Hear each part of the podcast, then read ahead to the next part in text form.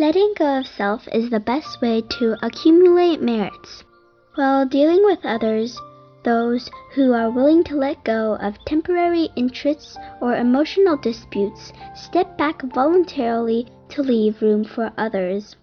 They are with grand vision and vast capacity in mind, as they don't emphasize too much on self but understand how to respect self and others. Therefore, they accumulate more merits and virtue. The way to merit accumulation lies in kind heartedness, generosity, gratitude, and cherishing one's blessings. On the contrary, greed, harshness, and narrow mindedness, complaints, and squandering one's blessings are ways to merit dissipation.